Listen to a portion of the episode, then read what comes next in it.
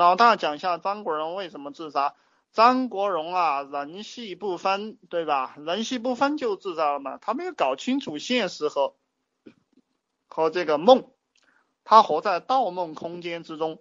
那像我们这种人对学问呢都是如痴如醉的，所以我们离那个悬崖呀、楼高楼啊，我们都很远，对吧？我看见车来了，我我我我基本上会在提前十秒钟做好准备。我就是这样一个人。我见到别人打架了，我都离得远远的；我见到运钞车了，我都离得远远的啊！我见到谁比我雄壮了，我也离得远远的，坚决不站近的，对不对？我不跟人交流的。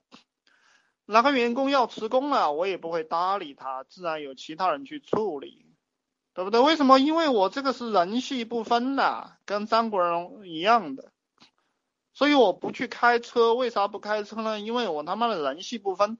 这个脑子里老是跳啊跳啊跳，对吧？老是老是老是走神，所以张国荣的自杀就是走神了。